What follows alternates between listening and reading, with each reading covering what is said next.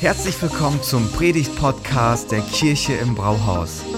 Wir als Kirche lieben das Leben und wir hoffen, dass dich diese Predigt dazu inspiriert, dein bestes Leben zu leben. Viel Spaß beim Zuhören.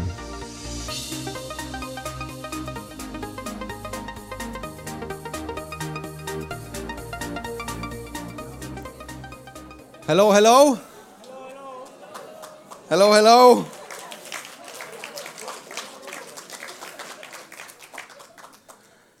Ihr seht immer noch so gut aus, hey.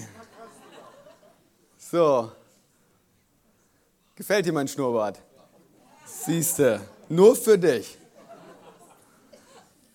Hey, es ist so schön, wieder zurück zu sein.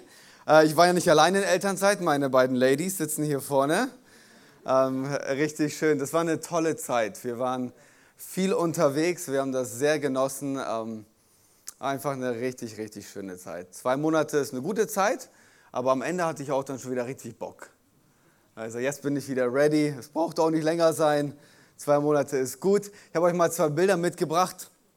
Ähm, das erste Bild, äh, wir waren ja in Österreich, ähm, Pillerseetal, so heißt das, wo wir waren. Ähm, haben wir auf der Almhütte von unseren Vermietern, die uns eine Ferienwohnung gestellt haben, Kaffee, Kuchen gehabt. das war ungefähr so auf der Hälfte. Hinter uns, das kann man jetzt nicht so gut erkennen, ist der wilde Kaiser und dann dahinter der zahme Kaiser. So, ähm, das war eine richtig coole Zeit. Ich war total überrascht. Wir waren viel wandern. Ich habe das Wandern für mich entdeckt. Ähm, letztes Jahr schon, als ich in den Staaten war, bin ich angefangen zu wandern und so. Und jetzt habe ich gesagt, hey, lass mal ausprobieren. Österreich, Freunde, eine Reise wert. Wir haben direkt für nächstes Jahr die, ähm, reserviert. Wir gehen, wir gehen, wieder wandern. Und ich war mit meinem Sohn wandern. Der ist drei Jahre alt und der hat äh, uns fast abgezogen. Sechs Kilometer den Berg hoch, kein Problem. Und das war richtig cool. Das hat dann auch Spaß gemacht.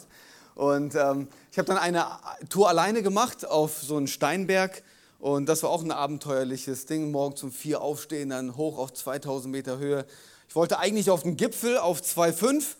Aber dann kam aus dem Nichts ein Sturm über die Bergkuppe und da haben die gesagt, die Bergretter ähm, oder wie auch immer heißen, die haben gesagt, entweder sie übernachten jetzt hier auf dem Berg oder schnell runter. Ich habe meine sieben Sachen gepackt und los. Das war ein spannender Tag. Genau, aber bevor ich starte, will ich nochmal ganz, ganz herzlich Dankeschön sagen. Vor allem an die Gemeindeleitung, an die Bereichsleiter, an unsere Teamleiter. Ohne euch ähm, hätten wir diese zwei Monate gar nicht machen können. Und es hat mir einfach gezeigt, wir haben ein tolles Team, starke Leute, die Verantwortung übernehmen. Ihr seid meine absoluten Helden. Ich liebe euch. Es macht Spaß, mit euch Kirche zu bauen. Dankeschön. Und ich glaube, als Kirche können wir uns auch bedanken für Ihren tollen Dienst. Ihr seid großartig. Richtig, richtig cool. Und jetzt starten wir voller Energie in die zweite Jahreshälfte. Ähm, ich bin ready und wenn ich ready bin, dann habt ihr keine andere Wahl, weil äh, es geht jetzt einfach los.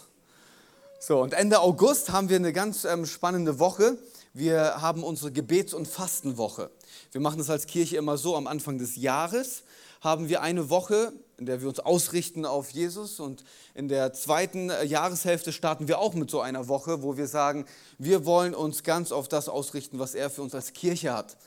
Und ähm, da werden wir spannende Abende auch haben. Ich habe ein paar Leute eingeladen, die uns auch inspirieren werden. Also Ende des Monats, du kannst dir schon mal überlegen, was möchtest du fasten? Biblisches Fasten heißt nicht essen. Okay? Ich packe mal jetzt einen Theologenspruch aus. Griechisch für Fasten heißt nicht essen. Okay? Also wenn du in die griechische Thematik einsteigen willst, einfach eine Woche weniger oder nichts essen. Dann fastest du. Und wir wollen damit ausdrücken, Jesus, wir verzichten auf unsere körperliche Nahrung, um geistlich von dir was zu empfangen. Und das machen wir Ende August. Gut, heute in meiner Predigt verarbeite ich ein bisschen etwas, was mir in der Elternzeit wichtig geworden ist. Ähm, habe ich versucht, eine Predigt einzupacken, und ähm, einfach ein paar Bibelstellen, die ich mir genommen habe und einfach intensiver mich reingedacht habe und gebetet habe, einfach zu gucken, was spricht Gott zu mir. Und ihr dürft heute ein bisschen was davon mitbekommen. Und ähm, der Titel, wie Axel schon gesagt hat, heißt Jetzt wird renoviert. Ähm, ich packe gleich die Baupläne aus. Nein, wir renovieren nicht das Gebäude hier.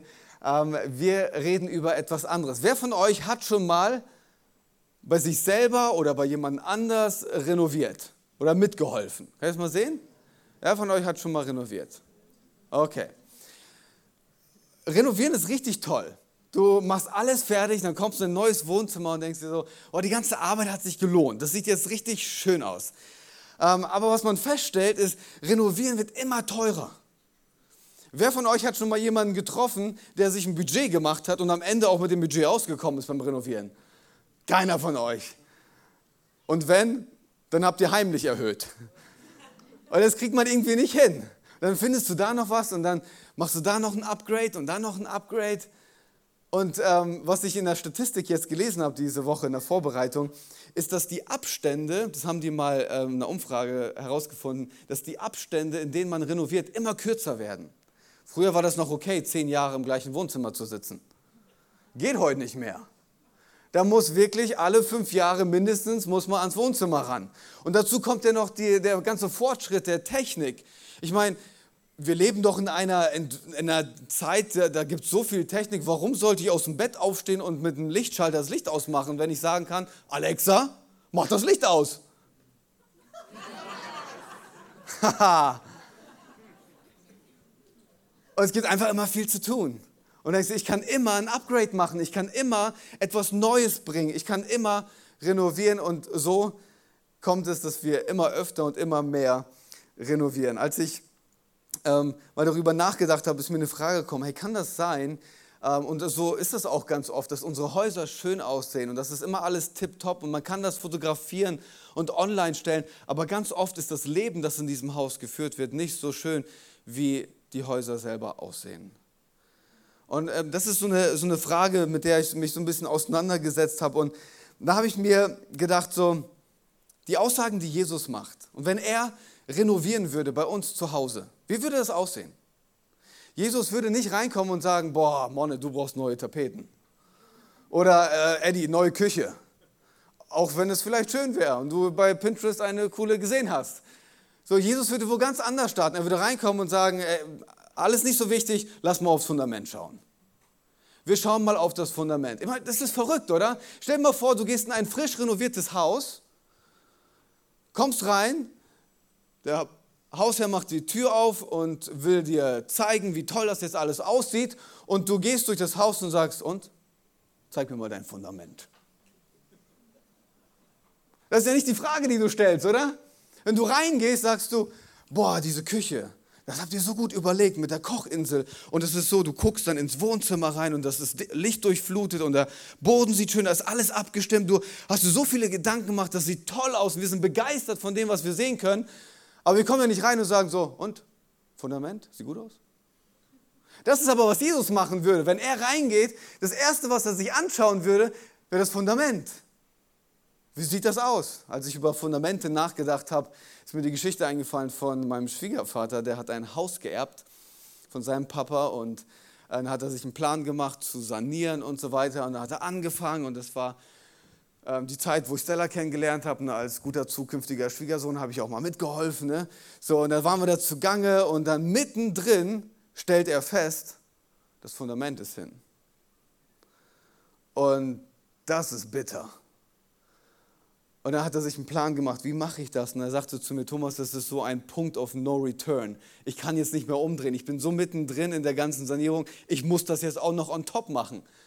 Und das ist super aufwendig, das ganze Fundament zu erneuern. Boah, das war viel Arbeit und so teuer, dass er am Ende gesagt hat, hätte ich doch lieber einfach neu gebaut.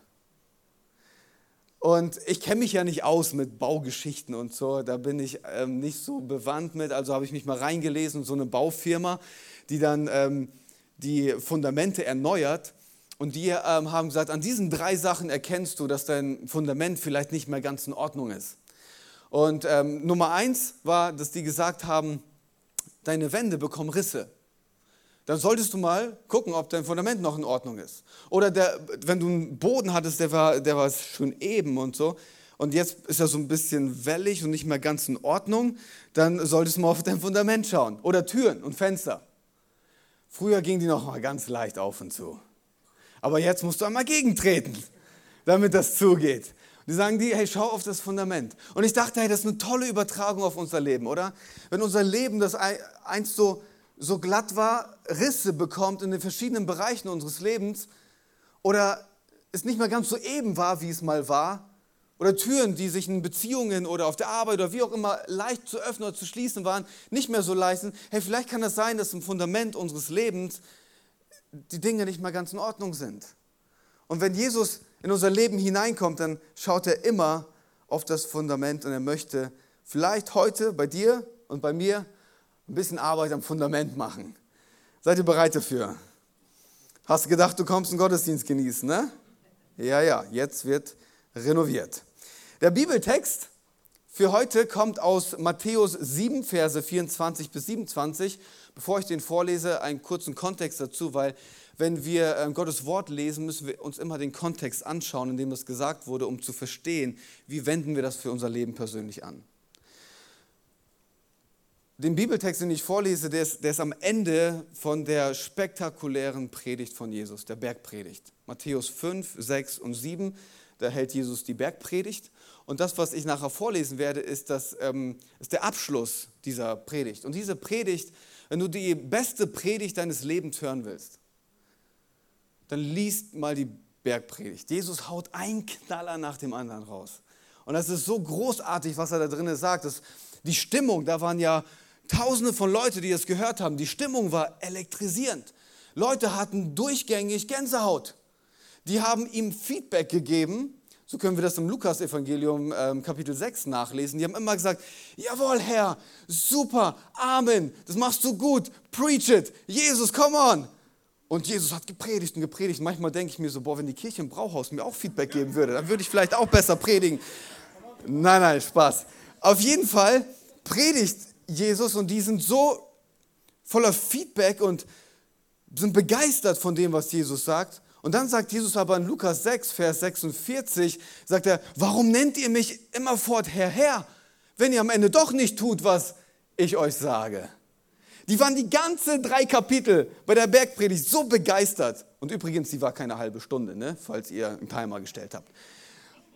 Ich habe zwei Monate nachzuholen. Auf jeden Fall hat, die ganzen drei Kapitel, die waren so voller Begeisterung, haben gesagt, jawohl Herr, das machst du gut, du sagst so tolle Sachen. Und am Ende sagt Jesus, ja klar ist das toll, aber warum macht ihr das nicht? Warum macht ihr das nicht? Wenn das alles wirklich so toll ist. Als ich das gelesen habe, dachte ich mir so, ey, ich erinnere mich einfach an meinen Sohn. Ich hole ihn ins Wohnzimmer eine Stunde bevor er schlafen muss, sag Leo, schau mir in die Augen. Guck mich an. Du hast noch eine Stunde, bis es ins Bett geht. Du musst dein Zimmer noch in Ordnung bringen. Und dann guckt er mich mit seinen schönen braunen Augen an und sagt, ja Papa, mach ich. Und geht in sein Zimmer und eine halbe Stunde später sieht das Zimmer schlimmer aus, als es schon ausgesehen hat.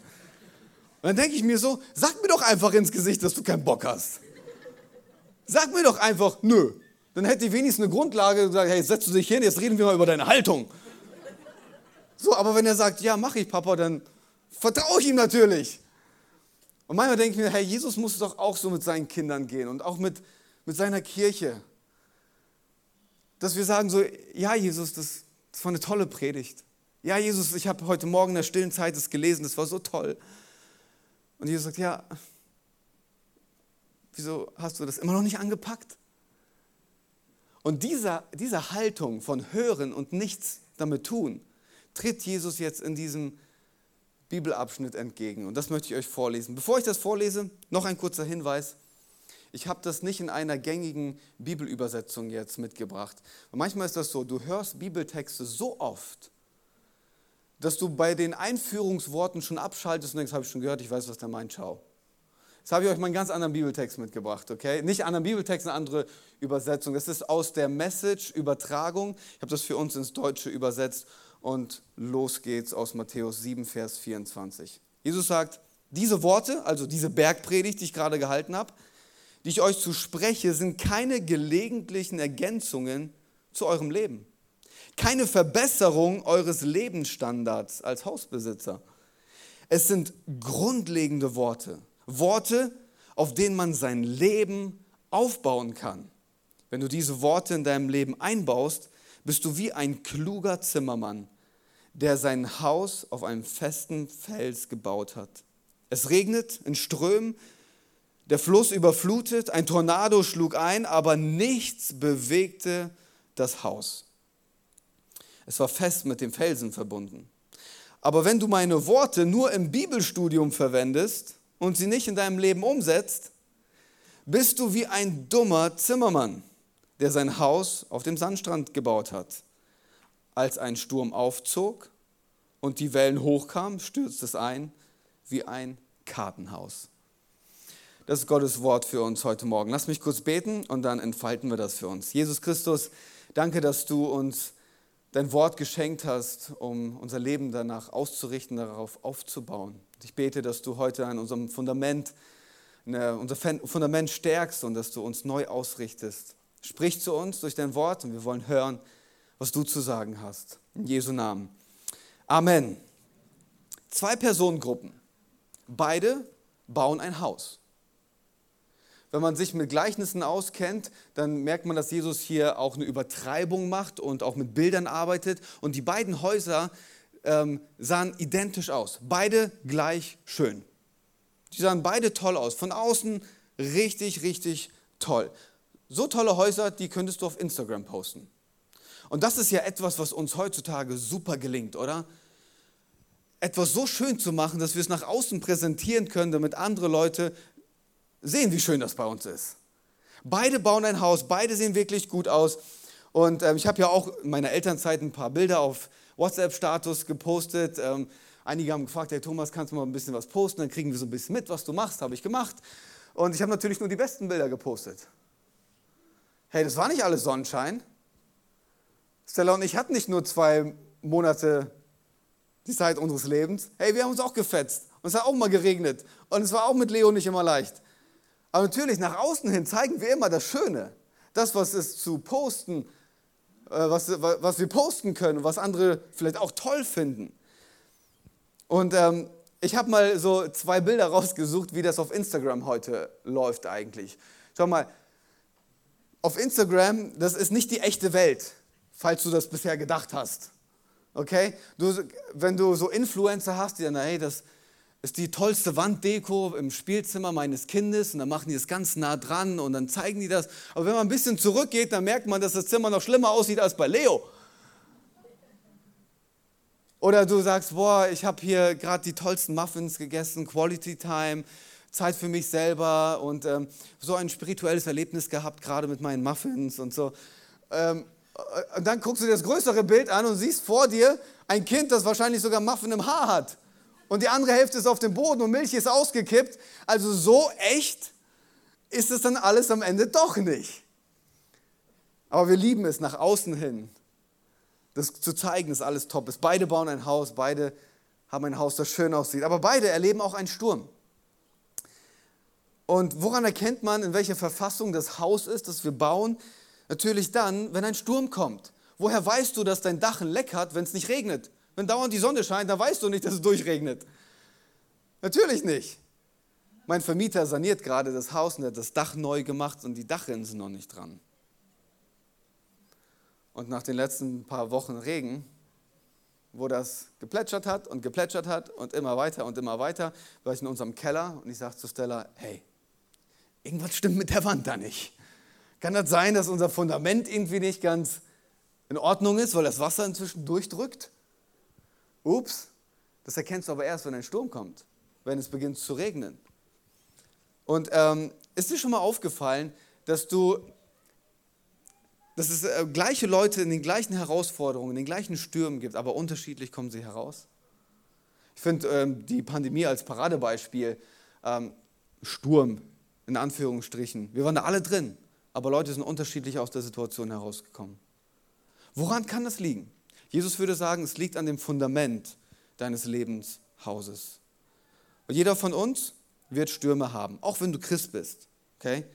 Die Jünger hatten Jesus im Boot und wurden vom Sturm überrannt und dachten, jetzt gehen wir gleich unter und sterben alle. Und Jesus schläft. Jeder von uns, du kannst Jesus direkt an deiner Seite haben, an dir kleben und dann kommt eine Welle und knallt dich um. Mit Jesus an deiner Seite. Keiner von uns ist immun gegen Stürme. Niemand. Stürme in deiner Ehe, in deinen Finanzen, auf der Arbeit, mit deinen Kindern, mit deinem Lieblingsonkel, den du aus dem Weg gehst. Jeder von uns hat Stürme. Keiner ist immun. Beide bauen ein Haus, beide erleben einen Sturm. Und Stürme offenbaren immer die Stärke unseres Hauses. Immer. Und das ist der Hauptgedanke. Stürme zeigen dir, worauf du dein Leben gebaut hast und ob es wirklich in der Lage ist, dein Haus auch zu tragen, wenn es drauf ankommt. Das ist, worüber Jesus hier spricht. Das eine Haus zerschmettert und das andere Haus bewegt sich nicht einmal. Jetzt wäre so der Moment für mich als Prediger einen Aufruf zu machen. Und deswegen, mein lieber Freund, wenn du noch immer dein Leben nicht auf Jesus, dem Fels, gebaut hast, dann wäre heute der Sonntag, an dem du Jesus dein Vertrauen schenkst. Er ist dein Fels in der Brandung. Er ist deine sichere Burg. Auf ihn kannst du zählen. Jesus, wenn du auf sein, auf sein Wort es aufbaust, das wird deinem Leben gut tun. Hey, und das stimmt alles.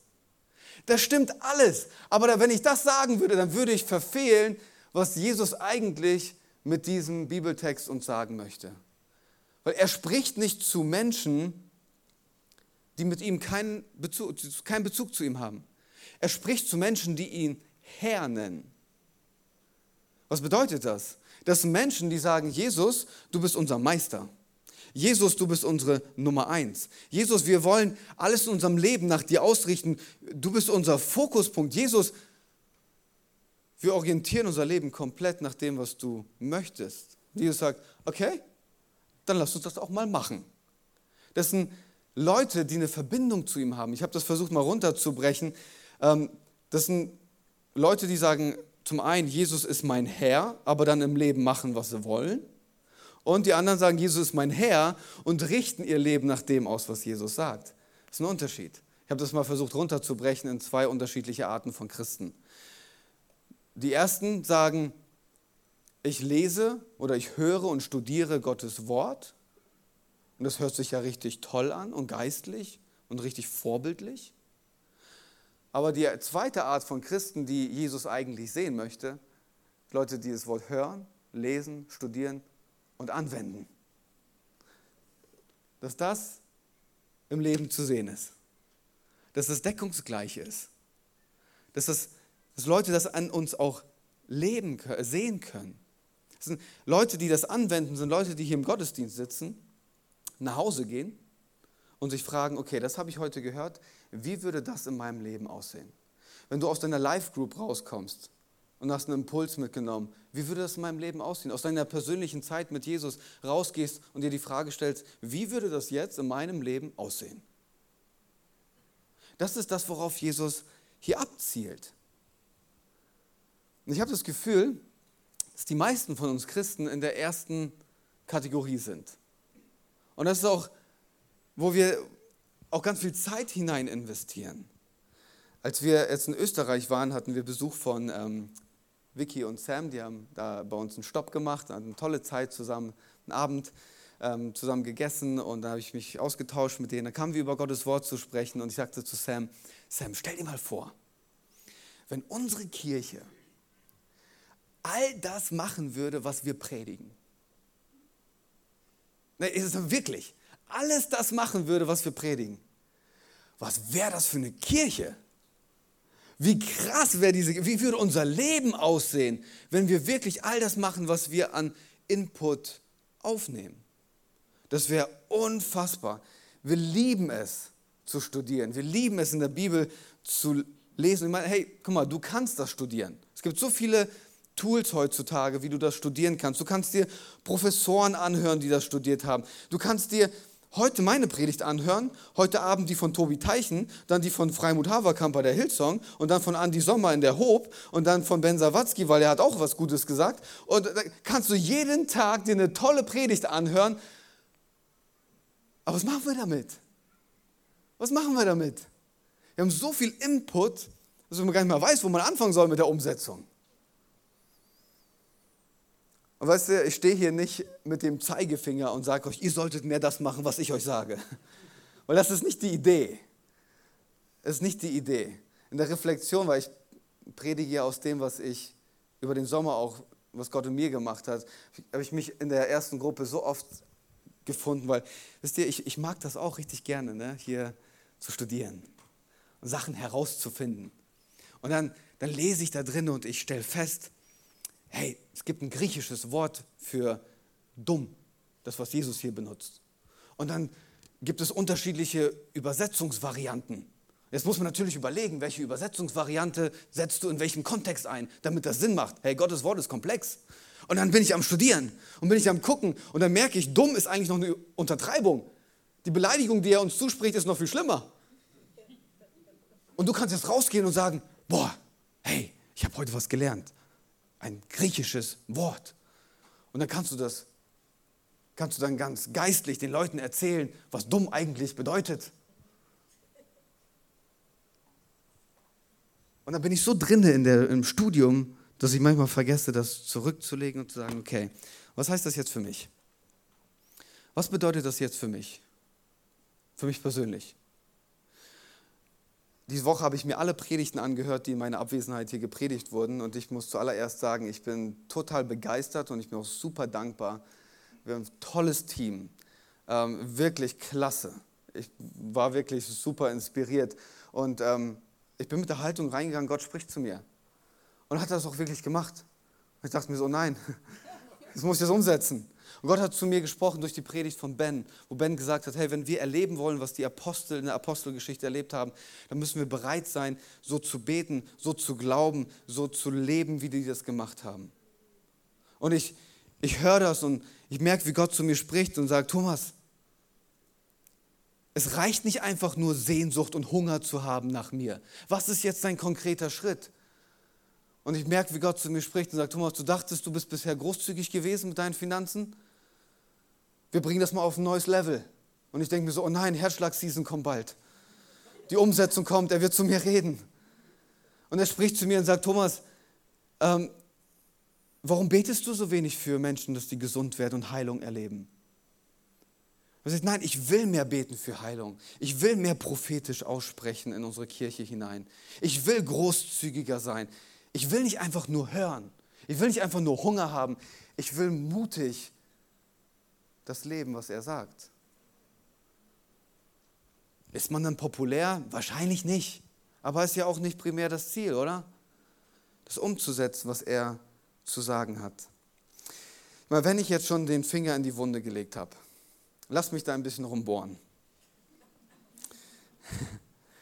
Manchmal benutzen wir das Bibelstudium, ähm, damit wir am Ende nichts tun müssen. Weil das hört sich ja toll an, ne? wenn du sagst, hey, ich habe jeden Morgen mache ich meine persönliche Zeit. Jeden Morgen habe ich so ein Wort von Gott, das ich lese. Und das ist richtig toll und du bist super geistlich. Erkennst du die Leute, die in Bibelversen reden? Bist du denen schon mal begegnet? Wo du denkst, was ist jetzt noch deine Worte und was ist Bibel? So. Aber was ich so total schlimm finde ist, und ich glaube, ist auch das, was viele Menschen vom christlichen Glauben abschreckt, ist folgendes. Du redest in Bibelversen, aber dein Leben sieht nicht danach aus. Das ist nicht deckungsgleich. Du kannst noch so fromm reden, du kannst noch so fromm Sprüche klopfen, aber wenn das in einem Leben nicht zu sehen ist, hey, dann ist das hinfällig. Dann macht das überhaupt gar keinen Sinn. Lass mich das so sagen, lest bitte weniger Bibel und setzt mehr davon um. Was bringt es uns, in zwei Monaten die Bibel durchzulesen, wenn wir nichts damit machen? Ein bisschen zu lesen, zu sagen, hey Gott, wie kann das jetzt heute in meinem Leben aussehen? Weil das ist ja, was er von uns möchte. Das wird unser Leben stabil machen. Ein festes Fundament geben. Wisst ihr, was eines der größten Probleme unserer heutigen Generation ist? Wir sind süchtig nach Information. Wir sind süchtig nach Information. Wir nehmen so viel Information auf, wollen Nachrichten aus möglichst allen Perspektiven hören und verstehen. Der Ukraine-Konflikt, ja, reicht ja nicht nur die deutschen Medien zu lesen. Ich muss ja auch irgendwie die russische Perspektive sehen und was die Amis dazu sagen und was die jetzt aus Saudi-Arabien und ich brauche ja ein ganzes Bild. Und dann knallen wir uns so voll mit Informationen, dass wir am Ende des Tages gar nicht mehr wissen, was wir mit all den Informationen machen sollen. während meiner Elternzeit habe ich ähm, den Großteil meiner Elternzeit komplett auf Nachrichten verzichtet. Alles ausgemacht. Keine Nachrichten gelesen, keine Nachrichten gehört, nichts geschaut. War komplett raus, nicht nur von Kirche. Ich war wirklich komplett raus. Und dann komme ich zurück, treffe mich mit einem Kumpel und er sagt so, boah Thomas, hast du gehört, was in unseren deutschen Freibädern los ist? Ich so, nee, was ist in deutschen Freibädern los? Ja, kannst du gar nicht mehr hingehen, die kloppen sich alle. Ich so, ach Gott sei Dank habe ich mir den ganzen Krams da nicht reingezogen. Nimm so viel auf, dass wir es gar nicht verarbeiten können. Ich habe diese Woche einen ähm, Artikel gelesen in so einem Business-Magazin und ähm, der Typ eröffnet seinen Artikel so, das Internet ist einfach zu viel für das menschliche Gehirn. Ist einfach zu viel. So viel, wie du in dich hineinquetscht, kannst du gar nicht verarbeiten. Die haben es mal ausgerechnet, im Schnitt jeden Tag muss dein Gehirn versuchen, 34 Gigabyte an Datensatz zu verarbeiten. 34 Gigabyte. Warum? Wir haben 20 Tabs offen, wir haben 100 neue Mails am Tag, wir müssen Nachrichten gucken, wir haben aber noch Instagram, um zu connected zu bleiben und dann noch hier ein Buch lesen. Ach ja, ich bin ja auch noch Christ, da muss ich ein bisschen Bibel reinquetschen. Äh, Mann, wie soll ich das alles umsetzen? Das ist einfach zu viel für unser Gehirn. Wir müssen gucken, wie wir uns digital entgiften ein bisschen, damit da ein bisschen Raum entsteht, um das Gehörte zu reflektieren, damit wir das in die Tat umsetzen können. Deine Stärke als, als Nachfolger von Jesus wird davon abhängig sein, wie groß die, der Abstand ist zwischen dem, was du weißt und dem, was du am Ende damit tust. Weil an Wissen mangelt es nicht. An Wissen mangelt es nicht. Weil Information ist nicht gleich Transformation. Anwendung ist Transformation. Anwendung. Und wisst ihr, ich möchte keine Kirche bauen, die gut informiert ist über Gott und die Welt. Ganz ehrlich nicht. Ich möchte, eine, ich möchte eine, zu einer Gemeinschaft werden, wo wir gemeinsam sagen, hey, wenn, wenn Gott wirklich Gott ist, und Jesus der Sohn Gottes ist und das seine Worte sind für unser Leben, dann lasst uns zu einer Gemeinschaft werden, die sagt, hey, wir halten uns dran und wir richten unser Leben danach aus. Und wir werden alles auf diese Karte setzen, auch wenn es in dieser Gesellschaft nicht populär ist. Wir werden uns daran festhalten, weil unser Fundament wird stark werden. Die meisten von uns wissen mehr, als sie tun. Mich mit eingeschlossen. Wer von euch Wer von euch weiß, dass er mehr Sport machen sollte und sich besser ernähren sollte? Und für alle, die die Hände unten haben, wir sind in der Kirche, du darfst nicht lügen. Aber wusstet ihr, dass wir zum heutigen Zeitpunkt mehr Informationen über gesunde Ernährung und Sport zur Verfügung haben als jemals in der Menschheitsgeschichte? Aber du schaust dir die Statistik an und siehst einen rapiden Anstieg von Menschen, die übergewichtig sind und ungesund leben. An Informationen fehlt es nicht. Definitiv nicht. Aber wisst ihr, was das Ding ist? Es ist leichter zu studieren, als umzusetzen. Ah, noch einen tollen Artikel über Ernährung gelesen. Schatz, hast du gesehen? So, es ist leicht, über Liebe zu lesen aber schwer rauszugehen und jemanden bedingungslos zu lieben. Dann liest du über bedingungslose Liebe, ah, hat sogar psychologische Vorteile für mich. So kann das aussehen, das könnte man machen. Da bist du super informiert. Muss man nur machen. Und das ist im Grunde, was Jesus hier anprangert. Ey, du hast so viel Wissen. Was machst du damit? Was machst du damit? Okay, ich komme zum Abschluss. War ein harter Start für euch heute, ne? Aber ich habe ja meinen Finger in der Wunde. Ich drehe und bohre schon ein bisschen, aber ein bisschen muss ich noch. Ich bin gleich fertig.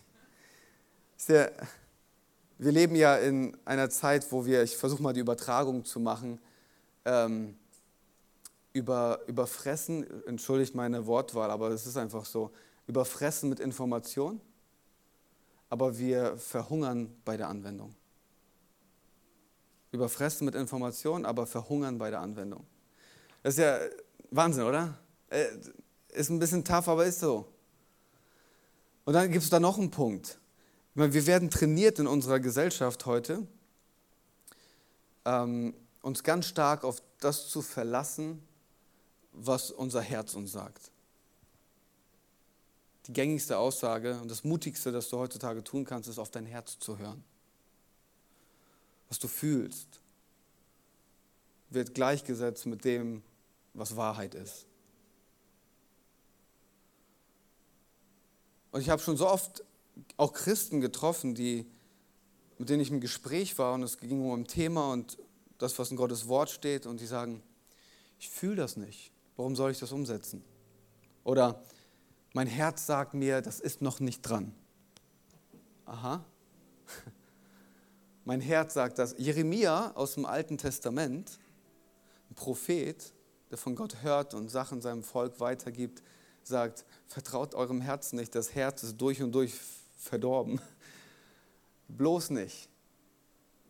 Und wir versuchen unsere, unser Leben auf Gefühle aufzubauen. Wenn wir das fühlen, ist im Grunde nichts anderes als auf Sand zu bauen. Aber Jesus sagt, hey, meine Worte sind wie Fakten, auf denen du dein Leben aufbauen kannst. Und dann wirst du stabil. Dann bist du ready, wenn der Sturm kommt. Was heißt das jetzt für uns praktisch? Was Jesus in seinem Wort über Sexualität sagt, wollen wir machen. Ist das heutzutage in unserer Gesellschaft populär? Nee. Werden wir einen Preis dafür bezahlen, wenn wir sagen, das ist unser Standard, an den halten wir uns? Bestimmt. Ich werde mit dieser Predigt und mit diesen Aussagen nicht viel Likes bekommen. So, ist aber auch egal.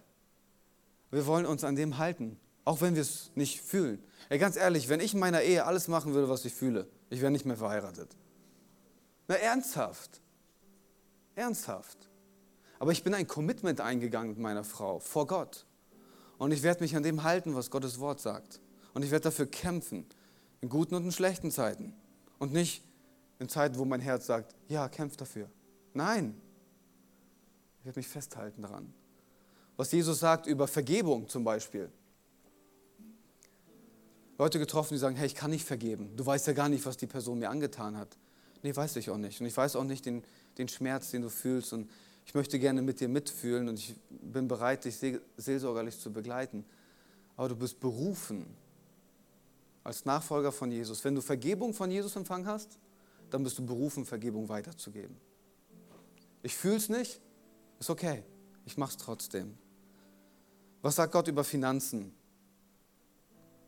Ich habe es vorhin schon gesagt, wie Gott zu mir gesprochen hat. Hey, ich will großzügig sein. Ich will meinen ersten Teil ihm geben. Gott kann nur das segnen, wo er die Nummer eins ist. Wenn er nicht die Nummer eins ist, kann er es nicht segnen. Ich will ihm vertrauen und mir nicht Sorgen machen, weil er sagt, er sorgt für mich. Ich will, ich will mich auf sein Wort stellen. Oder wenn ich mir heute anschaue, auch wie unsere Kids und Jugendlichen geprägt werden, wenn Gottes Wort sagt, er schuf sie als Mann und Frau, sind das die beiden Geschlechter, die er vorgibt. Und dann ist es nicht ein, dann kannst du dir das Geschlecht nicht aussuchen als das, was du gerade fühlst, sondern das, was Gott uns zu sagen hat. Und ja, das ist tough, die Frage ist, wollen wir ready sein? Wollen wir standhaft sein? Wollen wir auf dem Fels aufgebaut sein, wenn wir es brauchen?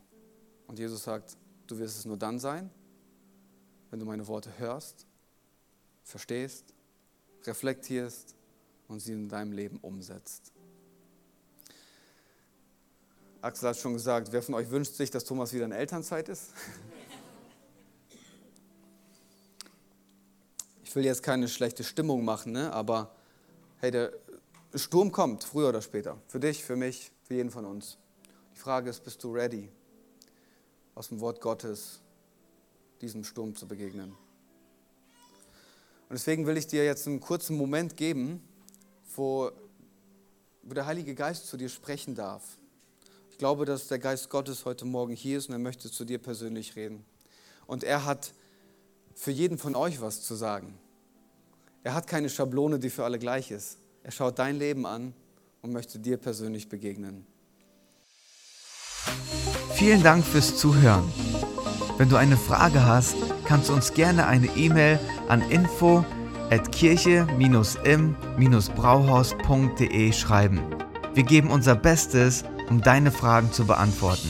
Bis zum nächsten Mal beim Predigt-Podcast der Kirche im Brauhaus.